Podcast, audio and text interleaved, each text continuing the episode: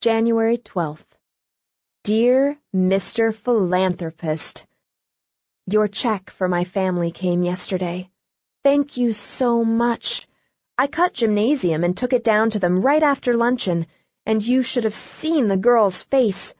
She was so surprised and happy and relieved that she looked almost young. And she's only twenty-four.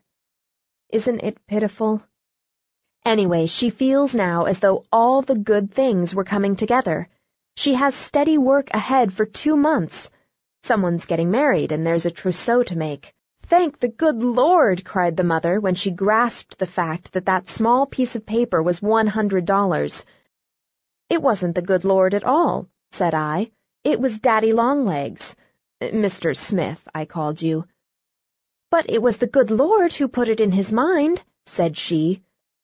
Not at all. I put it in his mind myself, said I.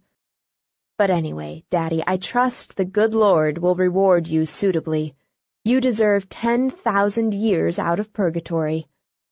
Yours most gratefully, Judy Abbott.